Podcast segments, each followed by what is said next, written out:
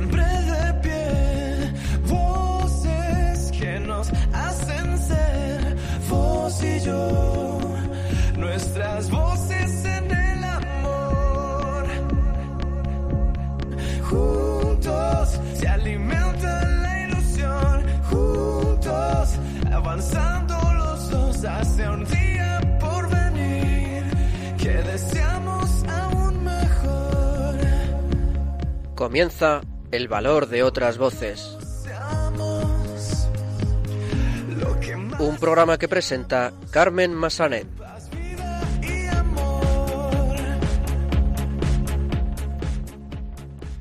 Muy buenas tardes, bienvenidos a una nueva edición de El Valor de otras Voces, el programa de discapacidad de Radio María. Me acompaña, como siempre, en estos micrófonos Silvia Lacalle. Muy buenas tardes, Silvia. Hola, buenas tardes Carmen y buenas tardes a todos nuestros oyentes. Comenzaremos el programa de hoy escuchando el testimonio de María Jesús Llorente. Ella es madre de David, un chico de 26 años con discapacidad intelectual. Hoy estará con nosotros para contarnos su experiencia de vida. Después tendremos nuestro espacio informativo sobre discapacidad y en esta ocasión a cargo de los locutores del programa Conecta con nosotros de Radio La Barandilla. Hablaremos también de un servicio que probablemente pocos conozcan, el de familias voluntarias de acogida a futuros perros guía, esos que próximamente se convertirán en algo más que los ojos de una persona ciega. Hoy uno de estos voluntarios estará con nosotros para explicarnos cómo funciona. Y finalmente Alberto Gil vendrá con otra de sus fantásticas recomendaciones dentro de su sección Valores de Cine. Comenzamos.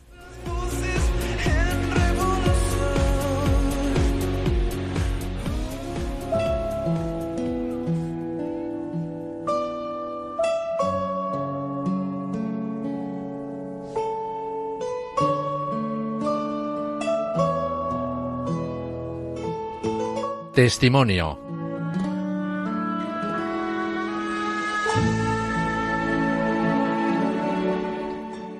Pues como adelantábamos en nuestro sumario, vamos a escuchar ahora el testimonio de María Jesús Llorente, que es madre de David, un chico de 26 años con discapacidad intelectual y además forma parte de la junta directiva de la Asociación a favor de personas con discapacidad de la Policía Nacional, de la cual hablamos eh, hace algunos programas para conocer su trabajo. María Jesús, muy buenas tardes.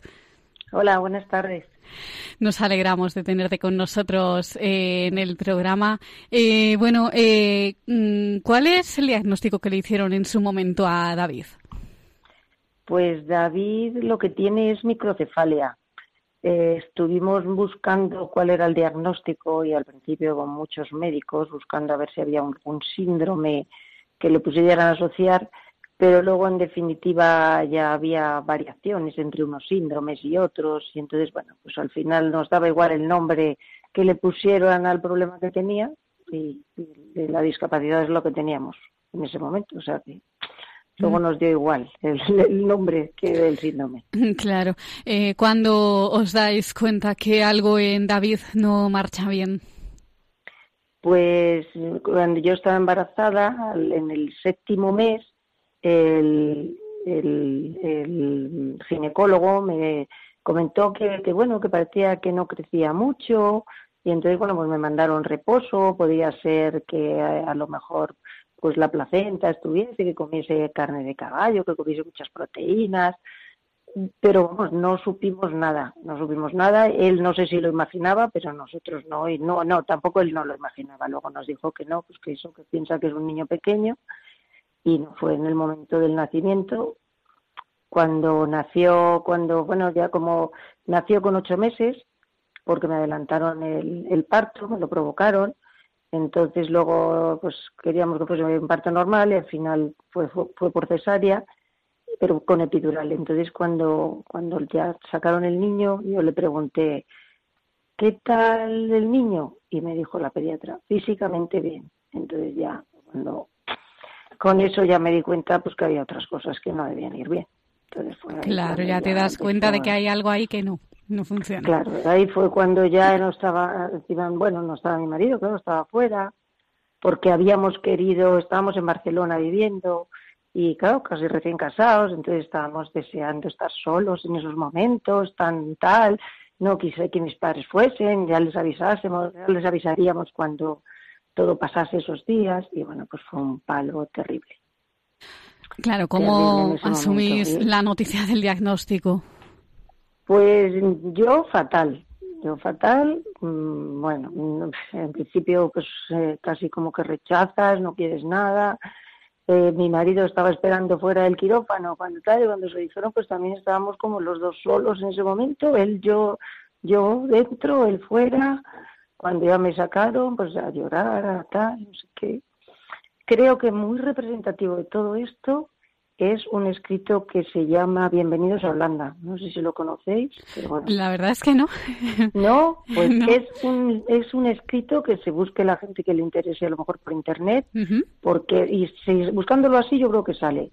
Es una carta, pues como de, de una, una, una familia, ¿no? Que pues que está buscando un niño y entonces lo, lo- la lo que relata es como cuando nosotros vamos de viaje, organizas un viaje con unas ilusiones, que te vas a ir a Italia, eh, entonces organizas todo el viaje, la vestimenta de ir a Italia, cosas fresquitas porque hace calor, aprendes italiano, te montas la maleta, organizas tu viaje, voy a ir aquí, voy a ir allí, voy a ver esto. Y entonces nada, te montas en el avión, te vas tan contento y cuando ya aterriza el avión te dicen bienvenidos a Holanda. Y te dicen, no, no, Holanda no, Holanda de frío. Y yo no me sé holandés y no sé nada, ¿y qué es esto? Y yo no quiero ver Holanda. Claro. entonces, pues, sí, sí. tienes que adaptarte a vivir en Holanda y, y- o sea que es muy bonito, eso es muy bonito. Pues eso es lo que nos pasa a los padres con niños con discapacidad. Cuando cuando nació, pues nada, en el hospital, pues ahí los dos, pues ya llamé a mis padres, ya vinieron al poco tiempo, al, bueno, al día siguiente, eh, pues lo pasamos fatal, eso no aceptas eso, estás tan ilusionado porque porque va a ser todo distinto y bueno, pues poco a poco vas saliendo, pero al principio es horrible porque sobre todo, claro, es que no sabes qué hacer, es que no sabes qué hacer, no sabes cómo hacer, la ilusión que tú tienes, pues que es que todo lo tienes como planteado, ¿no? Ahí voy a salir con mi niño, van a venir a verme todos los compañeros del trabajo, me traerán flores y cosas. Claro. Bueno, pues es un, y es un lío. Se pasa muy mal. Y luego, bueno, pues eh, luego encima cuando sales del hospital, el niño, como había, pues empiezan a buscar, a hacer análisis y pruebas para ver cómo está todo. Y entonces pues le dejan en el hospital y tú te vas, entonces te vas sin tu hijo. Muy duro, la verdad es que es muy duro. Pues Pero bueno, ahora. luego, gracias a Dios, yo que sé, tengo una familia pues muy unida y que nos apoyaron mucho. Qué bien, eso es lo más importante. Silvia te va a preguntar ahora. Hola, eh, Hola. ya nos estás contando más o menos cómo asumisteis la noticia y, y, bueno, ¿quién dirías que lo llevó peor? ¿Tú, tú o tu marido? De los dos. Pues mm, mira, es, es difícil ahora mismo, yo creo que lo llevamos casi igual de mal. A lo mejor yo incluso peor que él. Eh, pero él, bueno, intentábamos no hablar, fíjate una cosa que dices, no hablar de este tema, o sea, nosotros teníamos ya el problema ahí, las cosas ahí, y los dos tirar para adelante, empezamos desde, o sea, nació a los 18 meses, que estuvo 18 días en el en la incubadora y en el hospital haciendo pruebas, cuando nos llevamos a casa, pues, estábamos todo el día hechos polvo, o sea, pero dijimos aquí para adelante. Entonces empezamos en un centro de estimulación precoz, nos dijeron que, que teníamos que trabajar mucho con él, bueno, y entonces ahí poco a poco pues vas viendo algo, en ese centro es donde, donde te ayudan y te empiezan a, ver- a, decir cosas, que eso, por eso ahora las asociaciones, como por ejemplo a mí, es fundamental, porque en ese momento cuando no sabes qué hacer, que alguien te informe, no, no te preocupes, eh, te ayudamos en tu camino, tienes que ir haciendo esto, estimulación, eh, cosas, entonces empiezas ahí y ya ves que, que van las cosas, bueno, evolucionando y te llevan a, tirar para adelante. Tenía una amiga que es rehabilitadora, me dio unas fichas para empezar a hacer ejercicios desde, desde el, pues eso, el mes al mes empezamos a hacer ejercicios con él Sí. porque le enseñamos a todo, parece mentira, le enseñas a voltear, a levantar la cabeza, a, a, intentar coger un objeto, a reír. Le enseñas todo, o sea, todo. Entonces, bueno, pues empezamos este mes. Vamos Y a Ahí ir- sí que trabajó mucho más su padre que yo a lo mejor en ese trabajo. Sí. Vamos a ir ahora a la trayectoria mm, en la Asociación a favor de personas con discapacidad de la Policía Nacional. Como decíamos antes, tú estás en la Junta Directiva. Sí. ¿Cómo los conociste?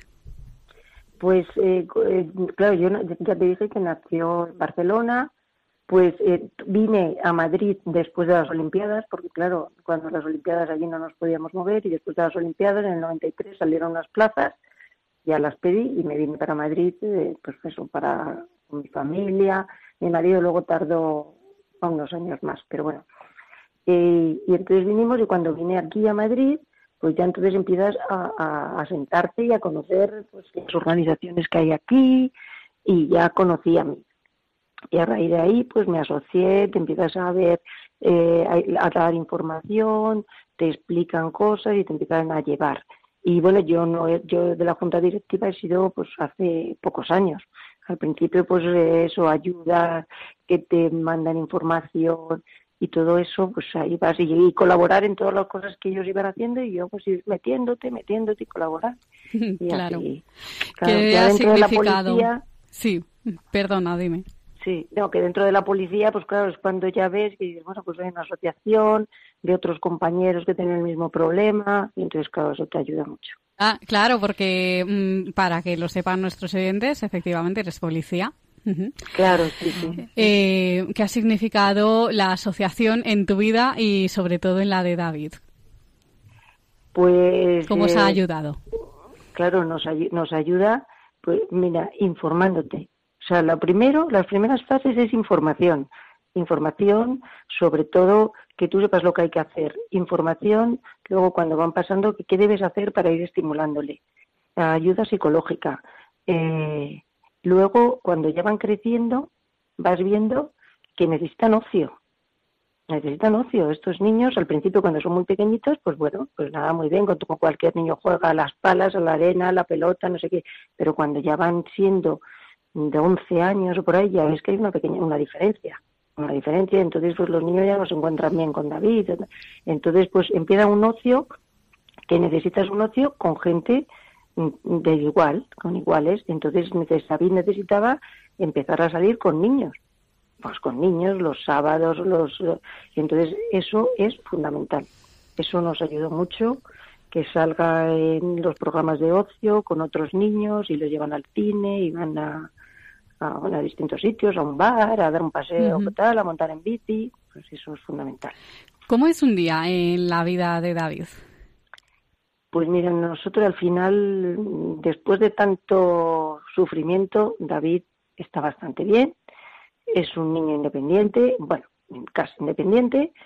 Eh, en el hospital de Barcelona nos decía el neurólogo que, que no iba a hablar, que no iba a no andar, que no sé qué, bueno, habla, anda, él se, tra- se baja, mm, va en metro, la asociación ayuda también mucho a cómo debes llevarle para enseñarle el transporte público. Él tiene que ser independiente. Entonces, bueno, pues eh, el, el día a día vas buscando eh, pues una asociación donde él esté bien.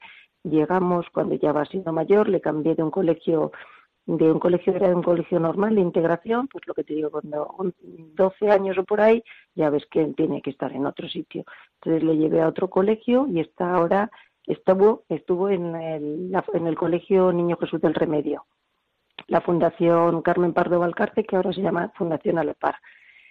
Y luego, pues ahí, ahí fue creciendo y cuando ya tiene 18 años es cuando, claro, las asociaciones estas de ayuda, de ayuda de asociaciones de, discapacidad, te dicen, oye, tienes que empezar con la ley de dependencia, te van informando de esas cosas legislativas que necesitas saber y que tú no estás al tanto. Entonces nos dijeron, tenéis que pedir la ley de dependencia, tenéis que pedir un centro ocupacional.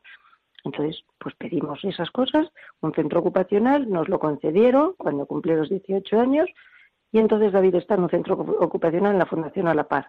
Está ahora mismo su trabajo, empieza a las ocho y media de la mañana, a las 8 de la mañana, ahora en verano hasta las 3. Come allí, entonces él va a- trabaja en el taller de chuches y es un taller donde hacen cosas para empresas, hacen tartas de chuches, brochetas, no sé qué, y, es- y ese es su trabajo. Va por la mañana, viene a casa, come allí, ahora, y luego por la tarde, pues ya estamos con los amigos, sale con los amigos, ya alguna- sale con los amigos, tiene una novia, y sale con los amigos él solo. Él solo con sus amigos, también, básicamente la asociación también porque les enseñan otras cosas y salen a otros sitios, ¿no? Pero él con sus amigos pues se van al retiro, se van a algún centro comercial a, a dar una vuelta. O sea que, que bien, esa es su vida. Y, y intentar ayudar en casa y el teléfono, que tenemos ese problema con los teléfonos y tal, que lo usamos demasiado. Ya, bueno. sí, eso, eso nos pasa a todos y a, eso. y a todas eh, con los hijos. Eh, pues te iba a preguntar que, mm, María Jesús, que según tu experiencia, mm, y eso que, que tu hijo es una persona joven, me han sorprendido algunas cosas porque ya en la edad de tu hijo había más información que hace más años y pero bueno veo cómo os ha ayudado la asociación desde luego Eh, Claro. se- sí mucho os Sí, ha, os es que ayudado la las asociación asociaciones, perdón, las asociaciones son Sí. fundamentales porque te van ayudando y te van guiando, te van Guiando, enseñando tal, y además y luego la legislación desde el año 91 que, da- que nació David hasta ahora ha cambiado mucho. O sea, mucho la sí legislación en el trabajo, por Sí. ejemplo, en el trabajo yo necesitas tiempo para llevarle a los médicos, para llevarle Sí. la estimulación, para llevarle.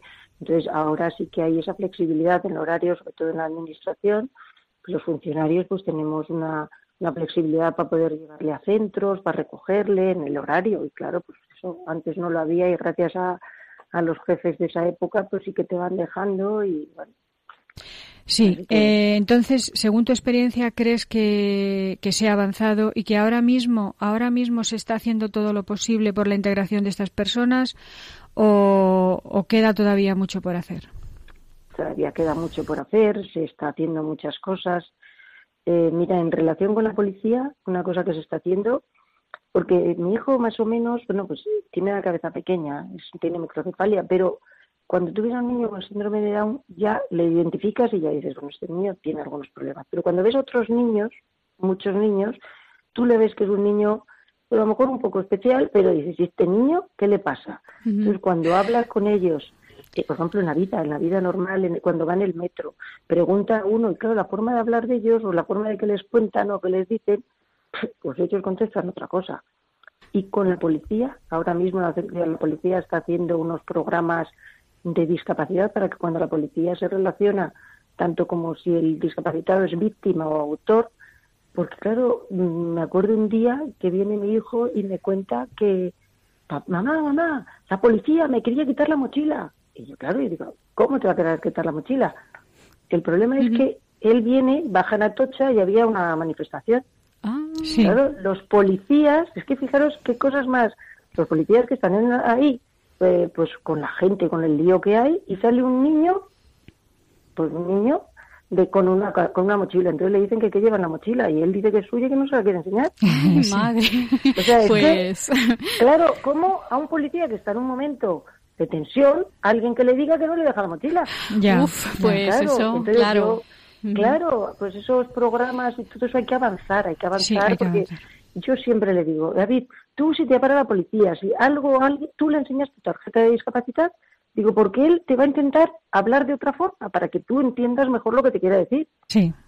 Porque, y entonces en eso sí que es mm, difícil porque a los niños que se les ve que a lo mejor mm, pues dices este niño sí tiene algún problemilla pero otros que no se le ven piensa que puede ser mal educado que grita Ya. que no sé qué y es que claro tiene otras cosas Que es invisible, es como un- es- y que es un poco la que- discapacidad mm, claro es un poquito más invisible. exacto, Pues sí. María Jesús, para finalizar rapidísimamente, un mensaje a esas familias eh, que estén pasando por una situación como la vuestra, de ánimo, de esperanza, para que no dejen de luchar, de seguir adelante.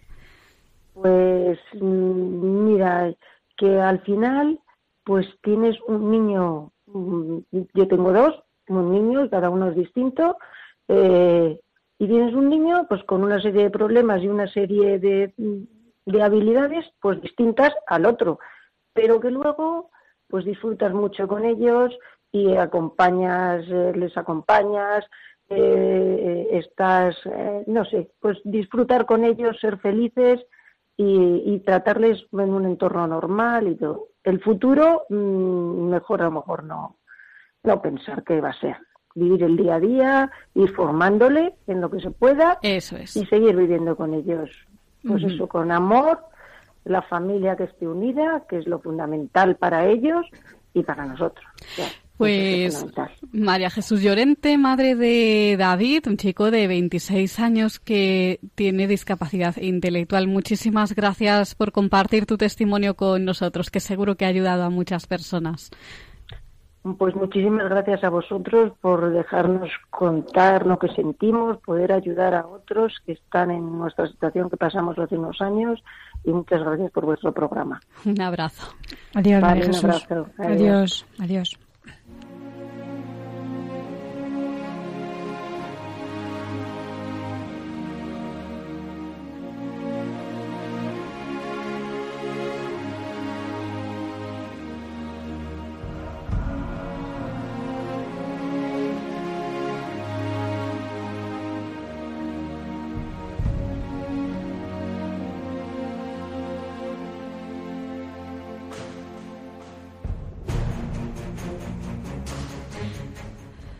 Pues vamos ahora con nuestro espacio informativo con las últimas noticias sobre discapacidad.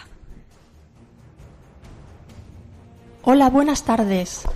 Los locutores de Conecta con nosotros de Radio La Barandilla os traemos esta semana a Radio María las noticias sobre discapacidad.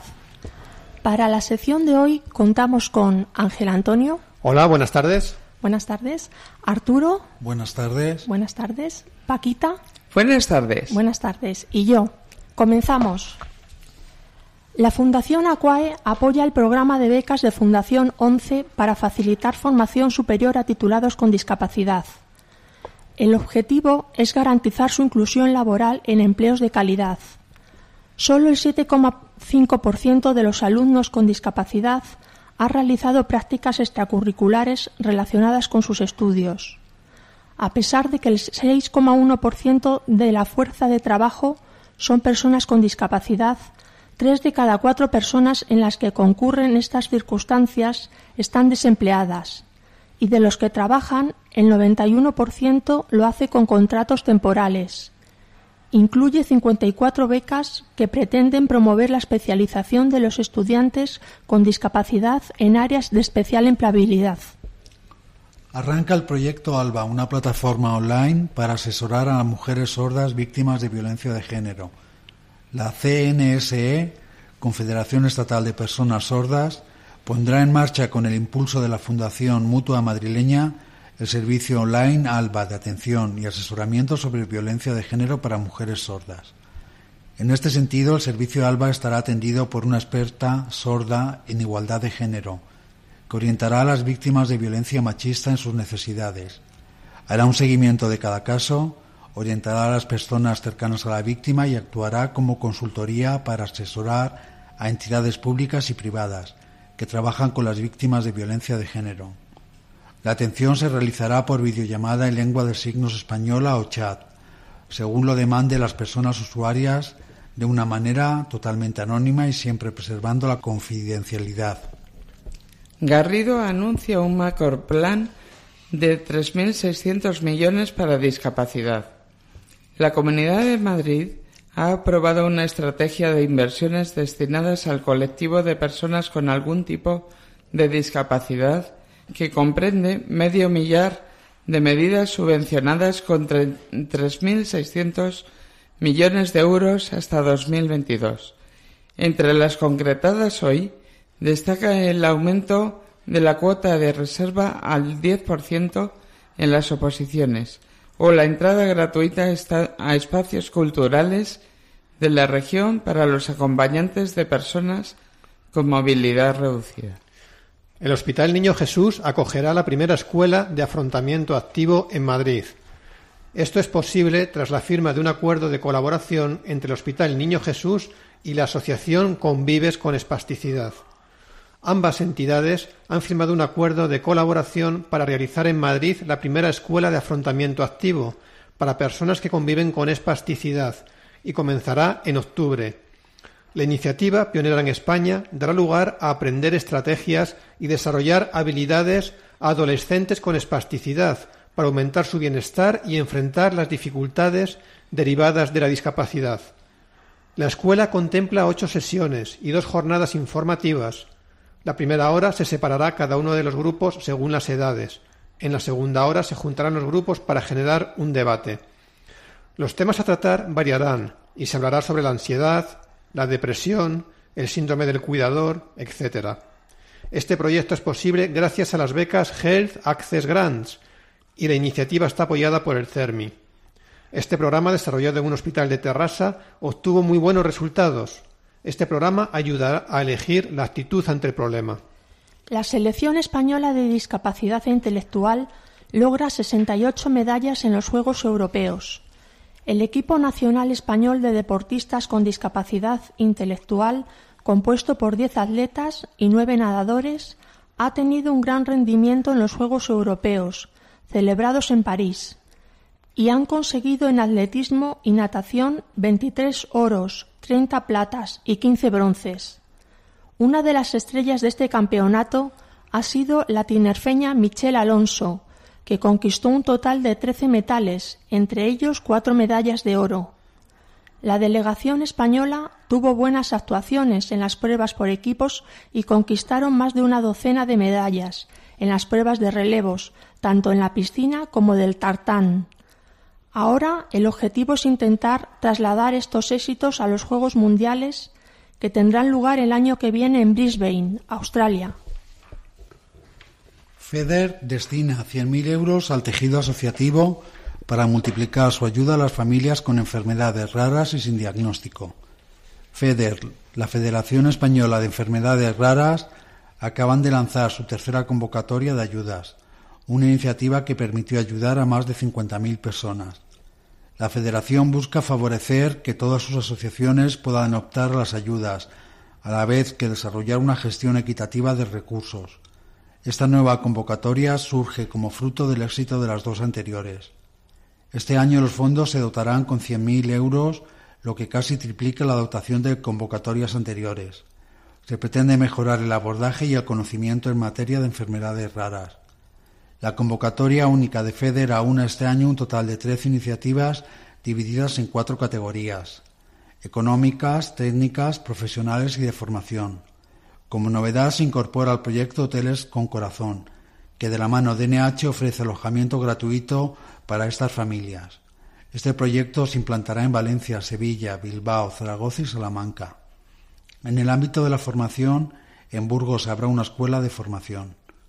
Con este encuentro se busca implicar a los pacientes con el desarrollo de las redes europeas. Mediante esta convocatoria se busca dar respuesta a las necesidades concretas de las entidades que participan.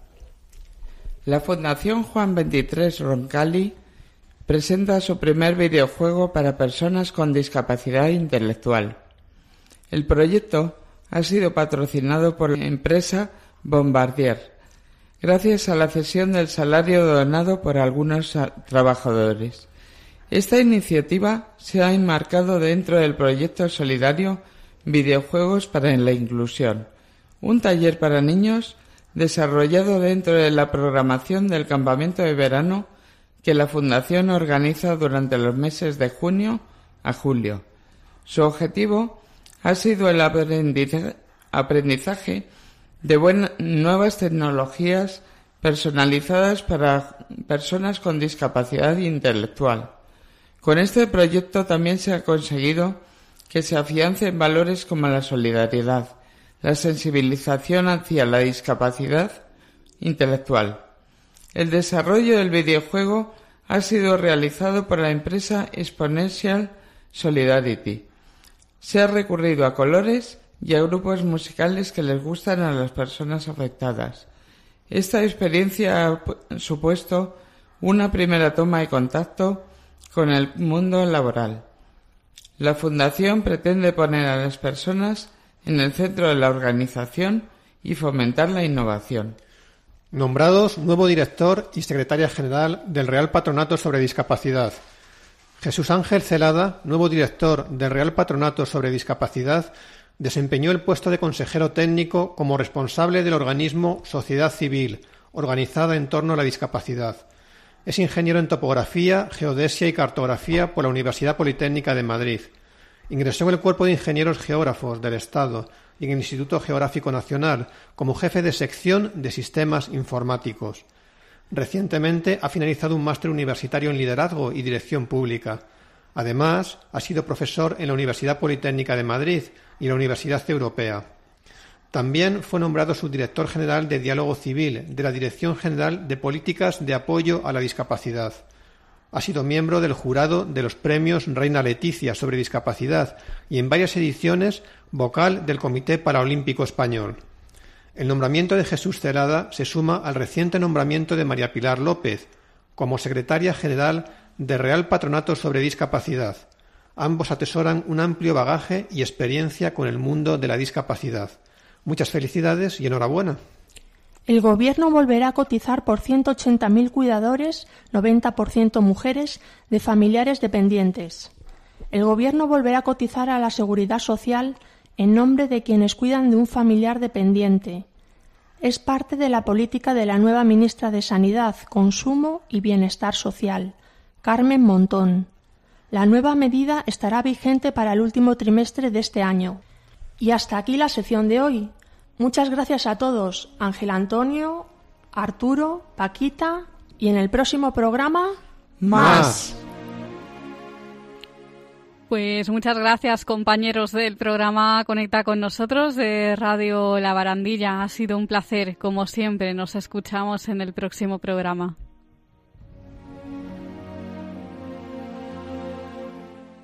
El valor de otras voces, el programa de discapacidad de Radio María.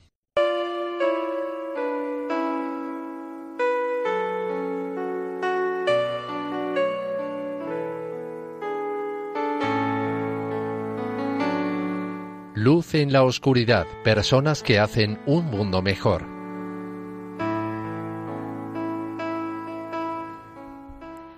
Pues vamos a hablar ahora de un servicio de voluntariado que probablemente pocos conozcan y es el de familias educadoras de acogida a perros guía, a futuros perros guía, esos que próximamente se van a convertir en algo más que los ojos de una persona ciega. Así es, y tenemos hoy a Agustín López, ten- le tenemos aquí con nosotras, y que es miembro de una de estas familias voluntarias de acogida, y nos va a explicar en qué consiste este servicio. Nos contará su experiencia personal. Muy buenas tardes, Agustín. Buenas tardes. ¿Qué Soy tal? Agustín. Muy bien, pues Estoy Agustín, aquí encantada. Estoy con mi perra Hayet, que la tengo aquí a mi parte izquierda, como siempre. Y bueno, pues encantado de poder eh, ser útil y, y bueno, que la gente conozca un poco más este mundo. Dice que es una cosa sencilla, dice, pero bueno, el día a día. sí, pues cuéntanos cómo decidís acoger a futuros perros guía en vuestra casa. Bueno, pues mira, esto empezó eh, hace 15 años. Mi esposa un día pues escuchó que necesitaban eh, familias voluntarias de acogida de perros. Y entonces, pues bueno, eh, ella nos, nos dijo a mí y a mis hijos que bueno, íbamos a acoger a un perro. Dice, ahora dice, se escucha, eh, hablando de esto, se me emociona un poco porque parece que fue ayer y han pasado 15 años. Dice, precisamente el día 30 cumplió mi primera perra, Gala, cumplió 15 años. Todavía la tenemos en casa. Luego les contaré por qué las tengo en casa. Entonces, pues bueno, mi esposa dijo, oye mía, he hablado con la Fundación 11 y bueno, eh, va a venir una señora a hacernos una entrevista para a ver si calificamos como perro- eh, familias de acogida, para tener un perro que luego será un perro guía. Pues bueno, estupendo. Dice, Esa reunión fue buena porque de esa manera también yo involucré a mis tres hijos. A día de hoy todavía, si vienen mis hijos a casa, sacan a los perros a la hora que hay que sacarlas. Ajá. Entonces, porque eso no iba a ser una cosa de solamente papá o mamá, sino precisamente de la familia. Muy bien, pues comenzamos con nuestra primera perra, que se llama Gala, y que a día de hoy todavía la tenemos. Cuento que a día de hoy porque Gala estuvo con nosotros en nuestra casa y aprendió lo que normalmente un perro, cuando llega a una casa de una familia de acogida, hace. Terminó su periodo de aprendizaje en la familia, de sociabilizarse, y volvió a la once. En la once comenzó su periodo de formación para futuro perro guía, pero a poco más o menos un mes antes de asignarla a una persona, decidieron que no era apta. Vaya, ¿y eso por qué? ¿Sabes No era motivo? apta porque se asustaba de las detonaciones y de los golpes de una tapa de, de por ejemplo, de los Mm. cubos de basura, un trueno o un petardo, ¿no? Pero cosa que anteriormente, estando conmigo, que era el que más la sacaba por la calle, pues no había observado y no, no lo hacía, ¿no? Claro. Pero bueno, fue así. Entonces, eh, ya cuando nos avisaron de eso, nosotros teníamos ya una segunda perra, porque cuando llevamos a Gala a la Fundación 11, con la mano izquierda entregábamos a Gala y con la mano derecha cogimos a Aurola. Ajá. Muy bien. Pero ¿y con Hayet cuántas, mm, cuántos perros lleváis ya de acogida? Hayet es ya la novena. La novena. El Madre día mía. 7 ya va a la escuela de, de perros guías y empezará primeramente eh, con, dice, con el adiestramiento. Así que hemos tenido desde Gala hasta Hayet nueve perras, Todo perras, hembras. todo perras. Fíjate. Es una cosa que yo siempre digo, que en casa el único perro es papá. Muy bien, muy bien. Eh, y eso de las despedidas de cada una de las perritas, ¿cómo se ha llevado? Cuando se han tenido que marchar, porque claro, están un año con vosotros, luego se tienen que ir, no se quedan para siempre. Bueno, a partir ya de, de Urola, que fue la segunda, pues bueno, ya la cosa ha sido, por así decirlo, menos traumatizada. Es decir, que estaba ya más asimilado el llegar y decir, hemos hecho nuestra labor, la tiene una persona, y entonces, pues bueno, eh, colocamos, por así decirlo, en nuestra mente, o por lo menos yo, el no me voy a preocupar, sino me voy a ocupar. ¿Y de quién? De esta que tengo ahora. Sí, sí, sí, sí. Y entonces cuéntanos, cuéntanos en qué consiste la acogida. Eh, ¿Cuál es vuestra labor durante ese tiempo que tenéis al, a la perrita en casa? Vamos a ver, cualquier persona, familia de acogida que tenga un perro que la ONCE cede con contrato y demás hacia una persona que en mi caso es mi esposa, la que hace la aceptación de ese perro y la familia, es decir, los componentes de esa familia. Actualmente somos ella y yo, pero anteriormente éramos ella y yo y tres hijos, es decir, un niño y dos niñas. Entonces, hay un contrato que la ONCE, pues bueno, nos cede eh, a ese perro y ella se encarga de la alimentación y los cuidados sanitarios, es decir, que cualquier cosa que haya que ir al veterinario con el perro, ella corre a cargo con esos cuidados, vacunas y más. ¿Qué hace? Ella nos da cita para decir tal día tiene que venir a que le pongan tal vacuna, tal día tiene que hacer esto, el otro. Eso está ya eh, por ellos controlado y no hacemos nada más que cumplir lo que ellos dicen. ¿Y los demás qué hacéis de la casa? ¿Los demás qué hacíais? Los Eh, demás sí, eh, o sea, miembros de la casa. Sí, con Bueno, la sí, perrita. con la perrita. Pues bueno, dice, en casa la perra es como si fuese una persona más, con la única diferencia de que el animal tiene un lugar determinado para dormir, y para comer.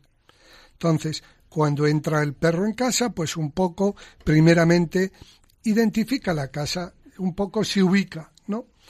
Y la familia, ¿qué hace? Le ubica en un sitio donde, bueno, pues normalmente estamos todos. O la gente, pues bueno, en un momento dado, si alguien viene, pues si yo le digo sitio, la perra va a estar allí y nadie va a notar que yo tengo un perro, porque los perros no ladran, o procuramos que no ladren. Se les educa, como nos decías antes, para precisamente que no ladren, para que Sí. se comporten correctamente.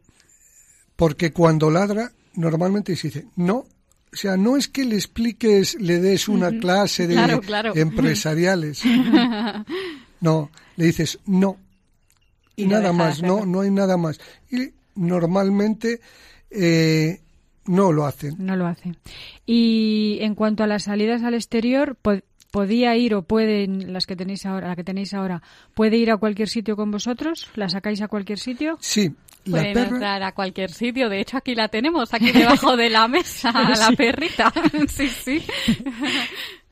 sí, sí, la perra cuando va a salir de casa dice, hace cosas que luego cuando esté con el, su amigo, no, no su dueño ni el usuario, el ciego, la persona invidente, primeramente se le coloca el collar y luego se le coloca un peto que, por así decirlo, ella siempre va a hacer el mismo movimiento para que cuando luego ya sea perro guía, va a llevar un arné. Entonces, ese movimiento siempre iba a notar algo en la espalda.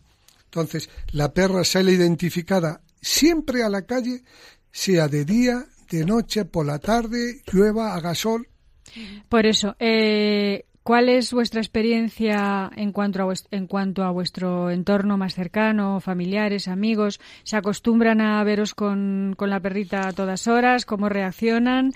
Eh, ¿Cuál es vuestra experiencia en eso? La gente que la ha visto, todo el mundo encantado con ellas, con todas.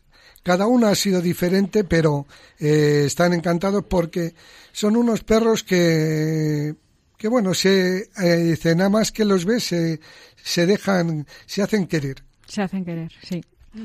Eh, ¿Habéis tenido mm, alguna experiencia en la que os hayan puesto problemas para acceder a algún sitio con el perro?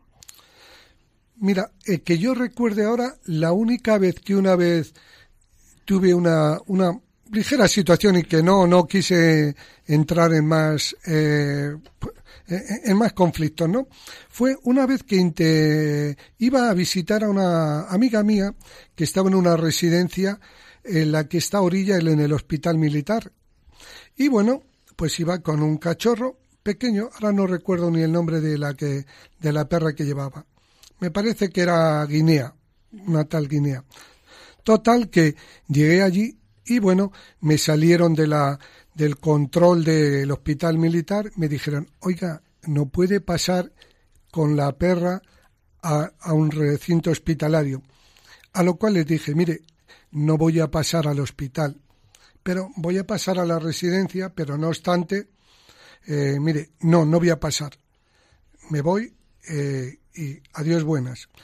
A continuación, pues llamé a la Fundación 11 y hablé con la coordinadora.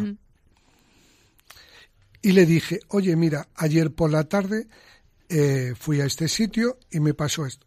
Dice, vale, vale, gracias. Eh, ese mismo día, a mediodía, me volvieron a llamar. Dice, oye, ¿puedes ir para allá?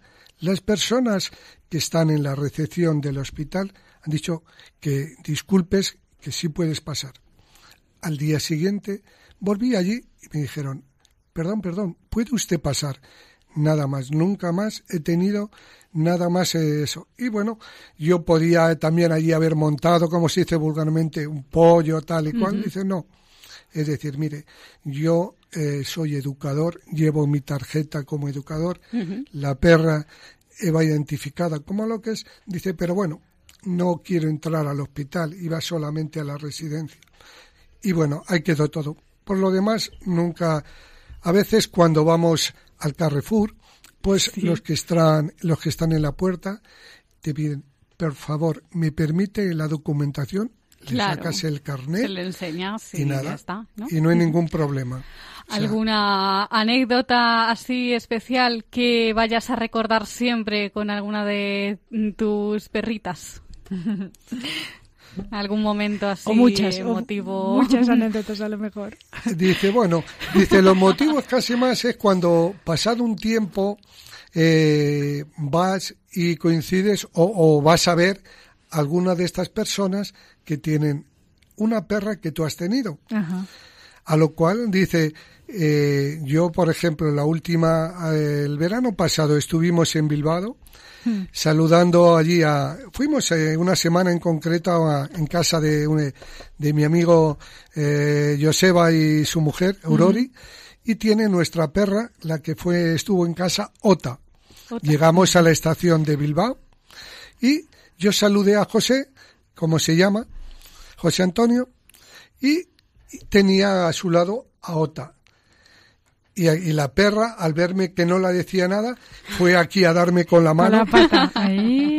Y bueno, yo no le dije nada a ella. Y, y tanto me daba así que ya llegó mi amigo y le dice, sí, Ota, es Agustín, eh, es Agustín. Ay, qué bueno. Agustín, eh, es una pena porque la radio, el tiempo es oro, pero para finalizar, eh, pa- ¿cómo, ¿qué les dirás a esa gente, esta- estos oyentes que se están planteando ser familias educadoras, se lo están pensando? ¿Qué mensaje les darías para terminar de convencerlos? Este, la mayoría de la gente normalmente dice, yo no valdría para desprenderme de ella después de tenerla un año. Y eso también pensaba yo. A lo cual siempre le digo, digo, no es cuestión de preocuparse, es cuestión de ocuparse. Si te ocupas, dice nada más. Muchas gracias. Sí, Agustín López, un miembro de una de estas familias educadoras de futuros perros guía. Muchísimas gracias por contarnos tu experiencia. Ha sido un placer. A ti. Muchas gracias, Agustín. Adiós. Adiós.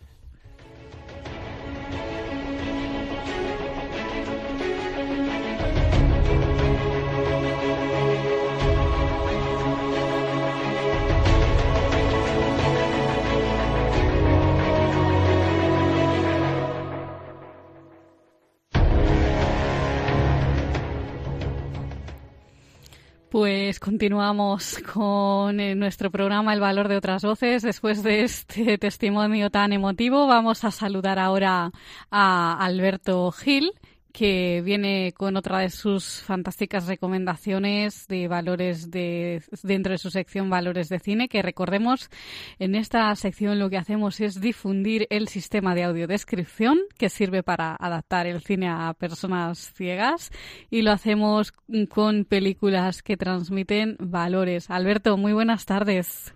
Hola, buenas tardes, Carmen.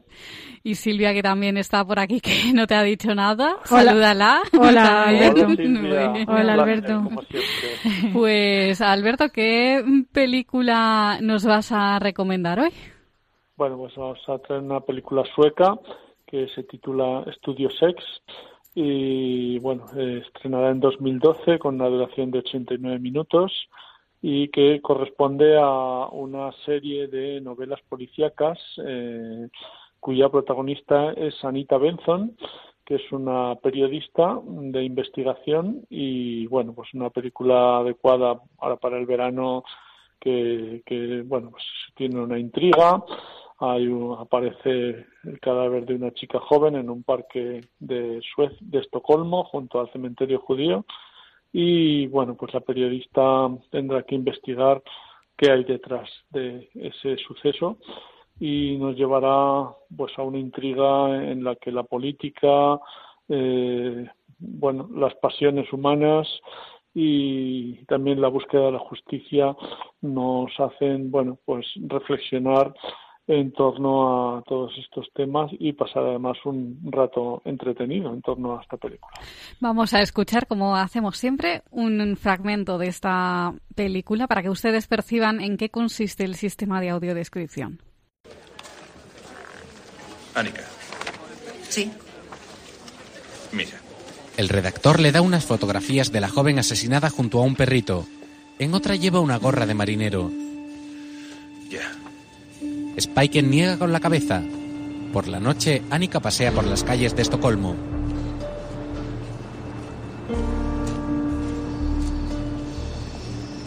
Camina por un puente en el que hay varias fotos de publicidad política colocadas en la barandilla. Uno de los políticos es Krister. Bajo el puente, un tren de cercanías avanza. Más tarde, Annika llega al parque del crimen.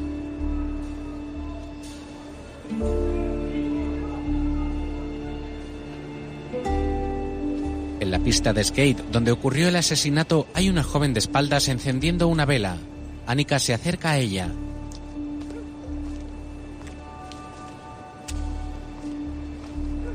¿La conocías?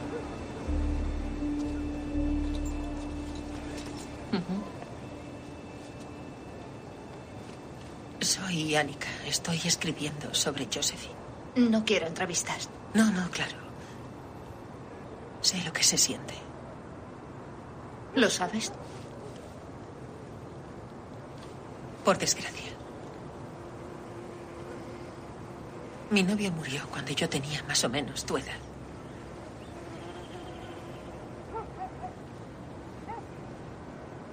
Bonitas flores.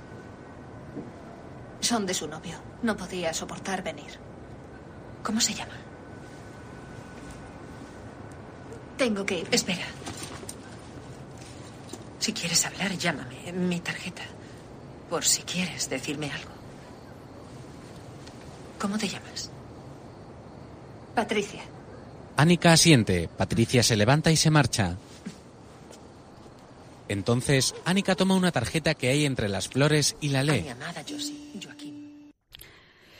Pues hemos escuchado, como decíamos, ese fragmento de esta película en la que se puede percibir en qué consiste el sistema de audiodescripción para adaptar el cine a personas ciegas. Alberto, eh, aparte de los valores que comentabas, como el de la búsqueda de la justicia, y de la verdad se puede ver un valor muy importante aquí que es la, el de la empatía hacia el otro, hacia el prójimo, podríamos decir en este caso. Pues efectivamente, el amor al prójimo en el sentido mm, de que eh, Anita, la protagonista, eh, se va a eh, ofrecer de forma generosa a- para acoger incluso a, Patricia, a la amiga de, de la asesinada, en su casa sin que le importe eh, la condición a la que pertenece, incluso, eh, bueno, sin consultarlo a- al marido. Y realmente es eso, ¿no? Es el ponerse en el lugar del prójimo eh, sin juzgar, pero sí intentando comprender y, y, bueno, y ayudar, ¿no? Desde la generosidad eh, que, que hace esta, esta mujer Anita. Y bueno, también eh, otro valor importante es la superación o el intento de la superación. Eh, Los recuerdos, los fantasmas a veces aparecen y, Anita pues eh, trata de, superarlos, ¿no? También el, el amor del, marido de la protagonista. Una película con bastantes valores, eh, aunque sea una historia de intriga, un thriller, pero que me parece bastante interesante y además bueno nos traslada a una ciudad como Estocolmo que es que es estupenda. Claro que sí. Pues Alberto Gil, escritor, colaborador habitual de este programa, muchas gracias por traernos de nuevo una de tus fantásticas recomendaciones. Pues un saludo para vosotras, para los oyentes y feliz verano. Igualmente para ti. Hasta pronto. Adiós, Alberto. Voces que nos hacen ser vos y yo, nuestras voces Juntos se alimenta la ilusión, juntos avanzando. Pues hasta aquí llega la edición de hoy del Valor de otras Voces. Hemos iniciado el programa de hoy con el testimonio de María Jesús Llorente, madre de David, un chico de 26 años que tiene discapacidad intelectual y además María Jesús forma parte de la junta directiva de la Asociación a favor de personas con discapacidad de la Policía Nacional, de cuyo trabajo hablamos en un programa anterior y hoy nos ha contado la experiencia, su experiencia como madre de un chico con discapacidad. Hemos tenido nuestro espacio informativo a cargo en esta ocasión de los locutores del programa Conecta con nosotros de Radio La Barandilla que nos han traído las últimas noticias sobre discapacidad. También hemos hablado de un voluntariado muy especial que probablemente pocos conozcan, el voluntariado de familias de acogida a futuros perros guía, que serán aquellos que se convertirán en los ojos o en algo más, diría yo, que en los ojos de una persona ciega. Uno de los voluntarios, de estos voluntarios, ha estado aquí explicándonos en qué consiste este programa de acogida. Y finalmente, Alberto Gil nos ha acompañado con una de sus mm, recomendaciones dentro de su sección Valores de Cine, que recordemos Ah, lo que hacemos en esta sección es difundir el sistema de audiodescripción que sirve para adaptar el cine a personas ciegas y además lo hacemos con películas que transmiten valores. Y les recordamos nuestras vías de contacto. Por un lado tenemos nuestro correo electrónico y la dirección es el y el teléfono del contestador, el número 91 153 85 70. Muchas gracias Silvia por estar un programa más con nosotros. Gracias Carmen a ti y a todos y hasta el próximo día. Ahora les dejamos con el programa Sacerdotes de Dios, Servidores de los Hombres. Un abrazo para todos ustedes y nos encontramos en el próximo programa.